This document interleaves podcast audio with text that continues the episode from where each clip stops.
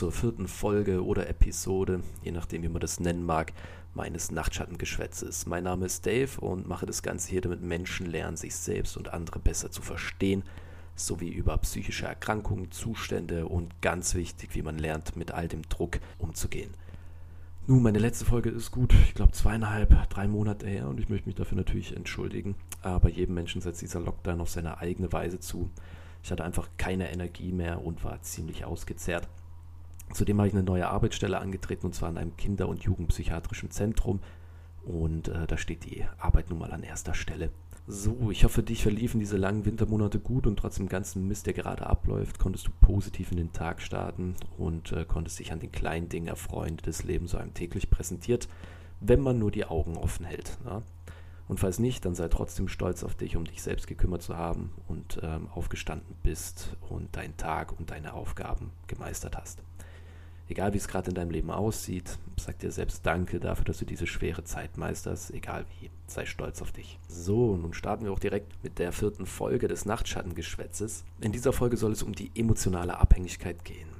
Nun, warum habe ich mir dieses Thema ausgesucht und nicht etwa etwas zu Corona und Mental Health? Nun, Corona nagt an uns allen, aber das heißt noch lange nicht, dass die Selbstentwicklung stehen bleibt. Ja, der Lockdown kann einem die Sicht auf vieles vernebeln. Umso wichtiger ist es in dieser Zeit, sich mit seinem Innersten zu befassen. Daher dieses Thema.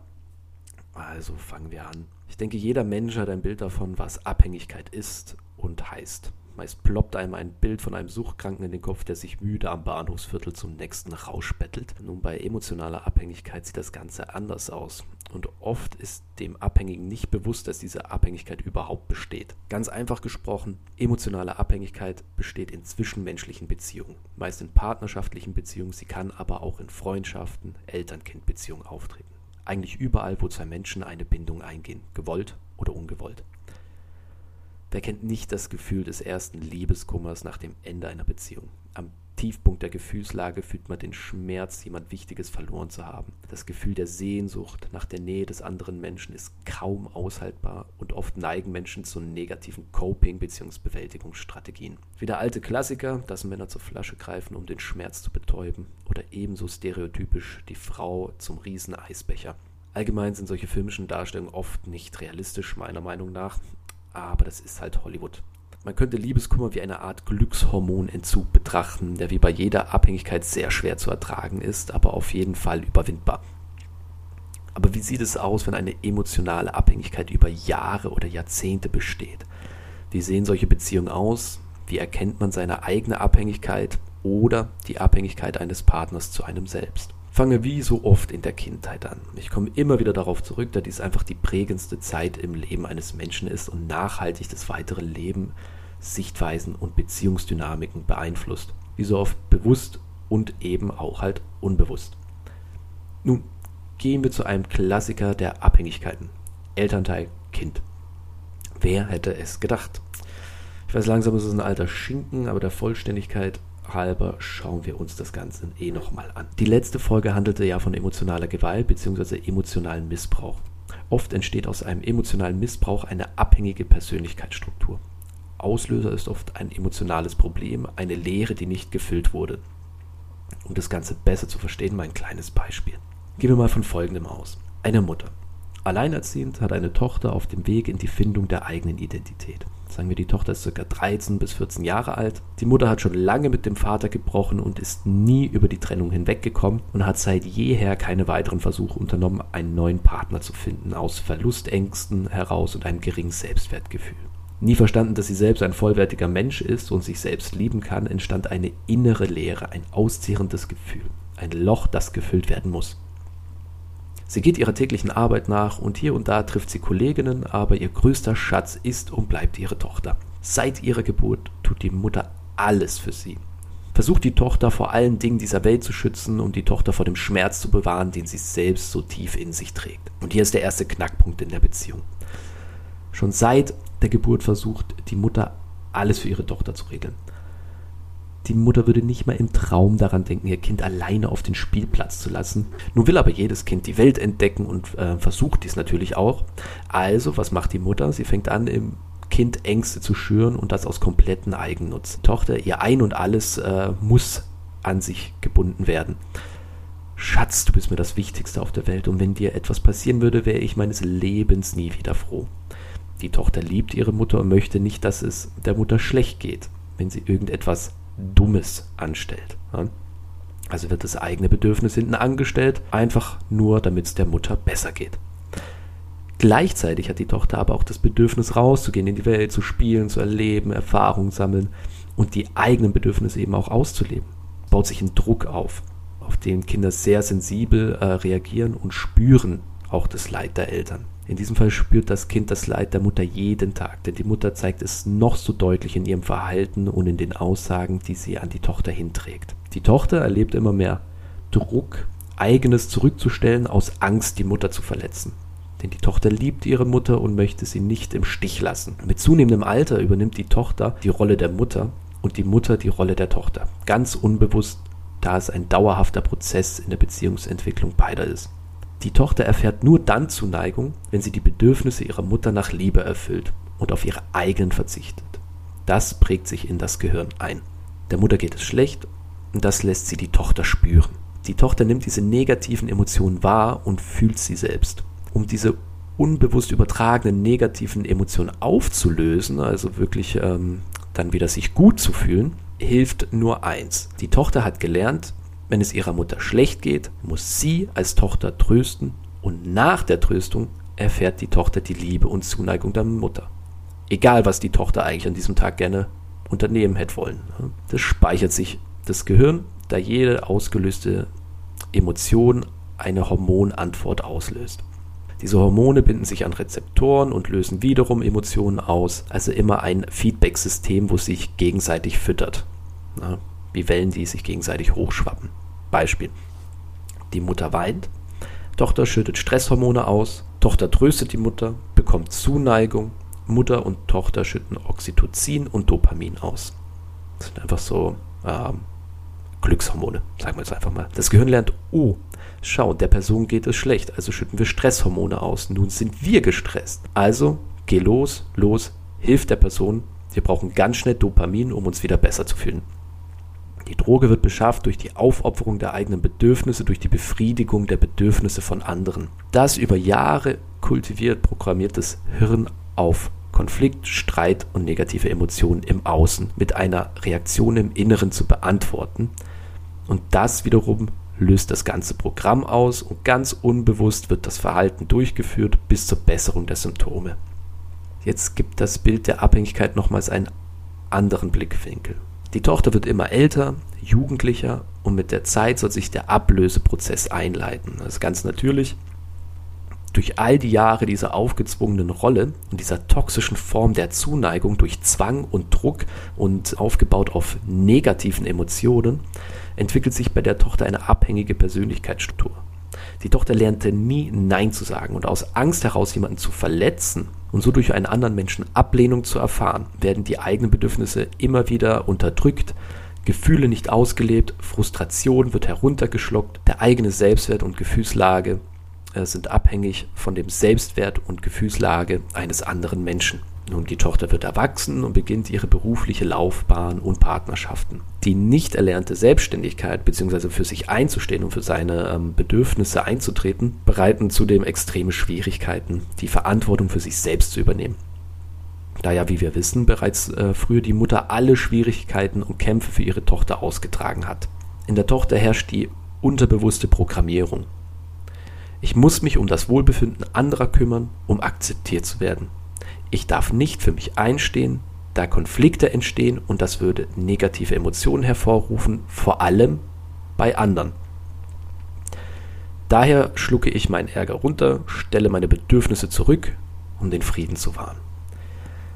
Die Tochter ist die Geisel ihrer eigenen Programmierung, gelernt durch den emotionalen Missbrauch der Mutter an der Tochter. Und daher gestaltet sich auch die Partnerwahl schwierig. Man lernt jemanden kennen und man fühlt sich direkt zu dieser Person hingezogen. Ein Sturm von aufregenden Gefühlen wütet durch den Körper. Ohne es selbst zu verstehen, erkennt das Gehirn Verhaltensmuster in anderen Menschen, die uns selbst bekannt sind. Und das, was dem Mensch bekannt ist, gibt ihm Sicherheit. Der neue Partner hat genau dieselbe Struktur wie die Mutter. Gib mir, so wird dir gegeben. Die Tochter bestätigt in ihrer Opfer-Retter-Identität, sieht ein stark vereinnahmende Persönlichkeit, die geliebt und umsorgt werden will. Das Traurige an der ganzen Sache ist, dass oft Narzissten so an ihre Opfer kommen. Sei es der Größenwahnsinnige oder der verletzliche Narzisst. Falls du zum ersten Mal hier reinhörst und nicht ganz versteht, was es mit dem Narzissmus auf sich hat oder gemeint ist, dann hör dir doch einfach die Folge zum Narzissmus an. Also, unbewusst und durch die Programmierung im Gehirn wird die Tochter sich immer wieder in diesem Teufelskreis befinden. Ein Spießrutenlauf der emotionalen Disbalance und der Versuch, sich durch maladaptive Verhaltensweisen zu regulieren. Mal meint negativ bzw. schlecht, adaptiv einfach angepasst, also schlecht angepasste Verhaltensweisen. Nun, was passiert, wenn der Partner genug davon hat, angehimmelt und umsorgt zu werden und keine Lust hat, die Umsorgung mit Liebe zu belohnen?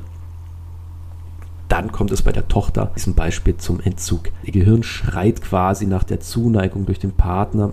Dieser gibt sie aber nicht mehr, also versucht das Gehirn alles, um die Tochter dazu zu bewegen, mehr und mehr zu geben, für auch nur ein Fünkchen der Zuneigung eines anderen Menschen, vorzugsweise der Partner. Aber auch auf der Arbeit dem Chef alles recht zu machen und so weiter und so fort. Wenn aber weiterhin die erlösende Hormonreaktion ausbleibt und keine Glückshormone ausgeschüttet werden, so geht es mit der Psyche schnell in den Keller. Burnout und Depression sind die Folge. Leider auch Substanzmissbrauch, die emotionale Abhängigkeit wird zur physischen, psychischen Abhängigkeit von Suchtmitteln, um das Loch zu stopfen, was nicht mehr durch Menschen gefüllt werden kann. Und der Teufelskreis nimmt mal wieder seinen Lauf. Und aus dem Kind, das seine eigenen Bedürfnisse nie ausgelebt hat, ist ein depressiver, ausgebrannter und abhängiger Mensch geworden. Und das alles, weil ein geliebter Mensch nicht gelernt hat, sich selbst genug zu sein und die eigenen emotionalen Probleme versucht hat, mit der eigenen Tochter zu lösen. Wenn man das mal realisiert hat, wie immens der Schaden an einem anderen Menschen ist, der weiß, wie viel Kraft in der Liebe liegt, na, sei sie nun positiv oder auch negativ erhalten. Meist plagen einen Menschen mit einer abhängigen Persönlichkeitsstruktur depressive Gefühle. Sorgen, Grübeln, Ängste und Zweifel. Alles passiv und introvertiert. Oft wird ein Partner gesucht, der den damaligen Verhältnissen entspricht. Meist ein Mensch, der den eigenen Gefühlen gegensätzlich gegenübersteht. Beim Partner erkennt man Gefühle des Ärgers, Wut, Groll und Zorn. Es besteht keine Beziehung auf Augenhöhe, kein Geben und Nehmen in Balance, sondern du gibst und ich nehme dir. Die Krux an der Sache ist eben, dass eine emotional abhängige Person so dermaßen von Verlustängsten geplagt ist, dass sie trotz der fehlenden Zuneigung sich nicht als überlebensfähig sieht und die Angst vor dem Alleinsein ist zu stark, als um sich von dem Partner zu trennen. Die Angst der Mutter vor dem Alleinsein und die missbrauchte Liebe und Zuwendung der Tochter erlebt nun die Tochter selbst in ihrer Beziehung. Im Grunde besteht eine starke Störung des eigenen Selbstwerts. Man definiert sich nur über die Zuneigung und Anerkennung durch einen anderen Menschen, was diesem wiederum immense Macht über den Abhängigen gibt. Ebenso plagen die abhängige Person starke Gefühle der Eifersucht oder nie genug zu sein und versuchen mit aller Energie sich zu biegen und meist am Schluss auch zu brechen für einen anderen Menschen. Man lebt für jemand anders, denn man hat nie gelernt, für sich selbst zu leben. Ich denke, es zeigt ein klares Bild der emotionalen abhängigen Persönlichkeitsstruktur. Aber wie ist nun der Weg hinaus zur Formung eines gesunden Selbstwertes? Es braucht lange, seine eigene Abhängigkeit erstmal zu erkennen. Gewisse Merkmale sind dabei wichtig genauer zu betrachten. Hier mal ein paar Fragen, die man sich selbst stellen kann. Zum Beispiel, vermeide ich Konflikte? Ein Beispiel. Frau X möchte ihrem Chef mitteilen, dass sie heute pünktlich gehen möchte, da sie bereits seit zwei Monaten Überstunden anhäuft. Das Bedürfnis für sich einzustehen besteht. Nun aus Angst vor der Reaktion des Chefs dieser denn reagieren könnte, wird aber der Konflikt vermieden. Gleichzeitig sagt sich Frau X in Gedanken, Mist, schon wieder habe ich nichts gesagt, ich bin doch zu nichts fähig. Frau X vermeidet erstens den Konflikt, das nicht erfüllte Selbstbestimmungsgefühl fördert negative Emotionen und Gedanken, die eine Energie haben, beispielsweise Wut. Nun wird die Wut aber auf sich selbst gerichtet. Dadurch entsteht ein Kreislauf, der das Minderwertigkeitsgefühl verstärkt. Also fragt man sich, vermeide ich Konflikte? Wieso stehe ich nicht für mich ein? Andere Frage. Sage ich Dingen, Verpflichtungen zu, obwohl ich eigentlich gar nicht möchte? Habe ich Angst, dass mich jemand nicht mag, wenn ich Nein sage? Was fühle ich, wenn ich daran denke, einen anderen Menschen Nein zu sagen und für mich einzustehen? Sage ich in Gedanken schlechte Dinge zu mir? Wenn man sich diese Fragen stellt, ist es hilfreich, ihre Antworten aufzuschreiben. Gedanken sind eine Sache, aber sie niederzuschreiben sind ein weiterer Schritt in der Erkenntnis der im Geist geschaffenen Selbstdarstellung. Man muss nicht nur seine Gedanken kennen und ausschreiben, sondern auch im täglichen Leben zum Beobachter der eigenen Gefühlslage werden. Warum fühle ich genau jetzt diesen Druck, Angst vor oder nach zum Beispiel einem Besuch bei der Mutter oder bei dem Vater? Nun, die Erkenntnis ist die eine Sache. Das verändert aber nicht die destruktiven Verhaltensweisen und diese toxischen Abhängigkeitsdynamiken in der Beziehung. Oft fühlen Betroffene soziale Ängste, eben Angst vor Isolation, Ausschluss auf der Arbeit, Angst vor Mobbing, Zurückweisung und so weiter und so fort. Aber wie soll man lernen, für sich einzustehen, wenn man täglich mit der eigenen Angst konfrontiert wird? Man kann ja nicht 100% aller sozialer Kontakte eintauschen. Allein dieser Gedanke ist ja schon überfordernd.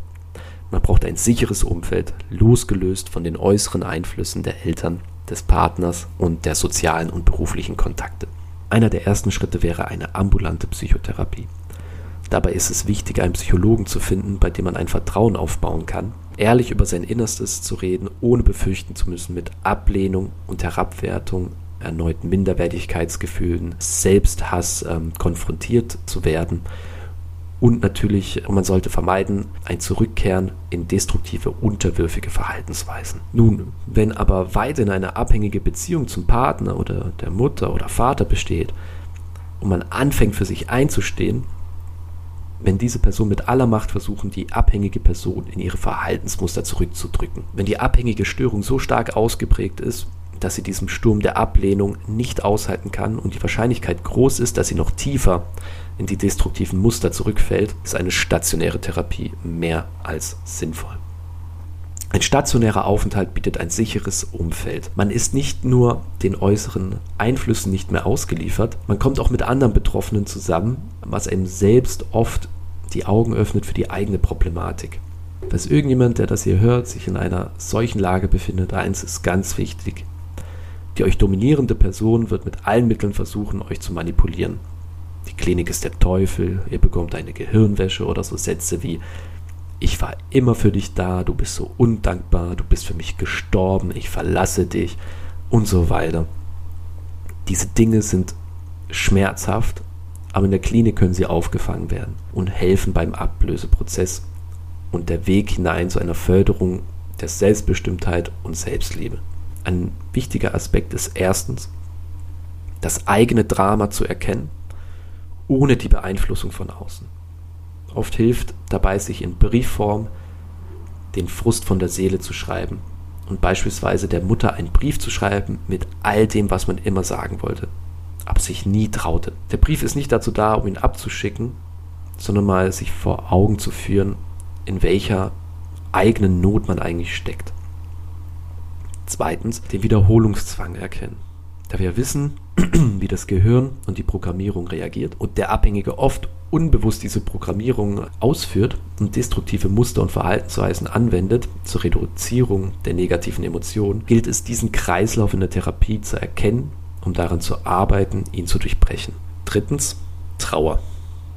Trauer ist ein wichtiger Teil des Ablöseprozesses von alten Traumata und Ereignissen sowie die Ablösung von dem alten Selbst und dem Menschen und den Beziehungen, in denen man sich gefangen hat es ist wirklich wichtig, die eigene Trauer zu erfahren. All die aufgestauten Emotionen und der Zorn über die nun erkannte Selbstsabotage können in der Trauer frei verarbeitet werden.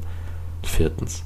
Aus der Trauer heraus fragt man sich nun, wie es weitergehen soll. Eine stationäre Therapie hilft aus der Trauer heraus mit Unterstützung eigene Visionen zu formen, wie das neue Ich, das neue Selbst aufgebaut werden soll und was man für ein Mensch denn sein möchte.